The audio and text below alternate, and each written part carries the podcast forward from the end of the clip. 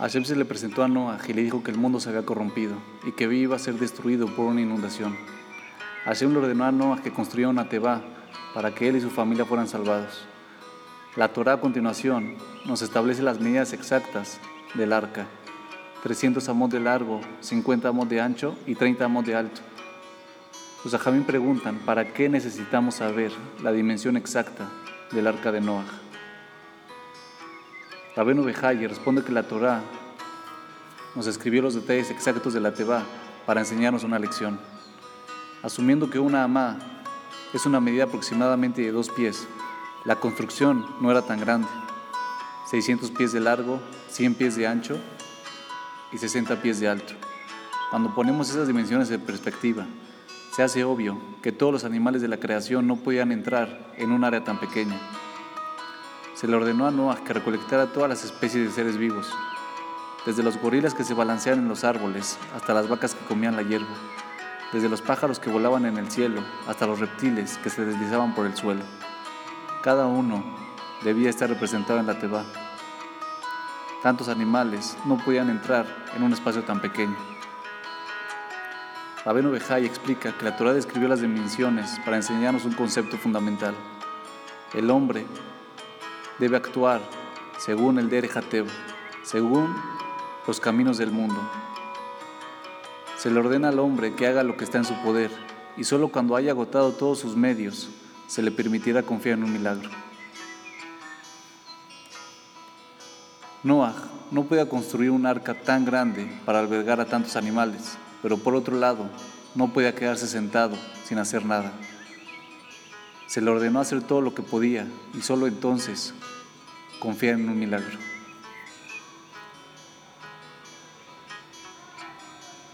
Este concepto es el principio de funcionamiento de nuestras vidas. Estamos obligados a tomar este mundo muy en serio, todo el tiempo sabiendo que Hashem es el que controla todo. Estamos obligados a trabajar para ganarnos la vida, sabiendo que la cantidad exacta de dinero que debemos hacer este año fue fijada en Rosh Hashanah. Estamos obligados a buscar ayuda médica, no solo cualquier médico, sino al mejor que podamos conseguir, sabiendo que nuestra salud depende completamente de Hashem. Nuestro esfuerzo y nuestro bitajón, nuestra confianza, tienen que ser equilibrados. Una persona debe guiarse según la naturaleza del mundo, actuando como si tus esfuerzos determinaran el resultado, pero todo el tiempo sabiendo que todo esto está completamente controlado por Hashem. Para encontrar el equilibrio entre el esfuerzo y el bitajón y la confianza es muy difícil.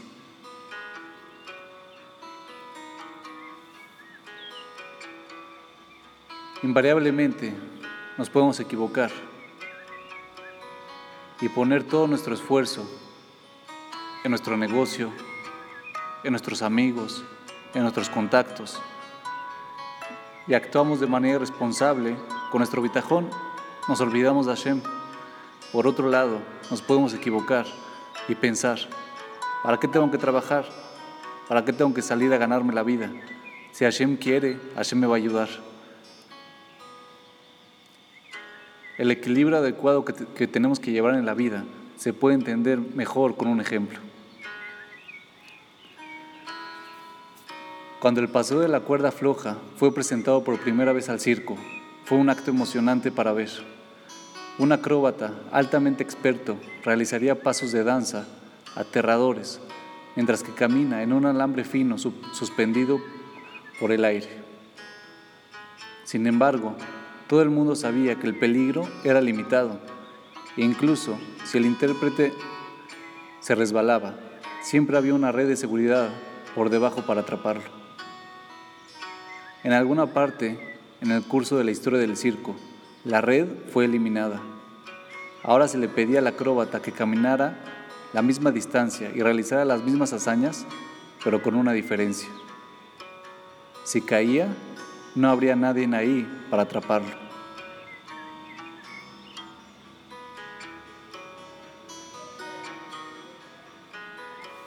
No importaba cuántas veces él había caminado ahí, cuántas veces había repetido ese acto.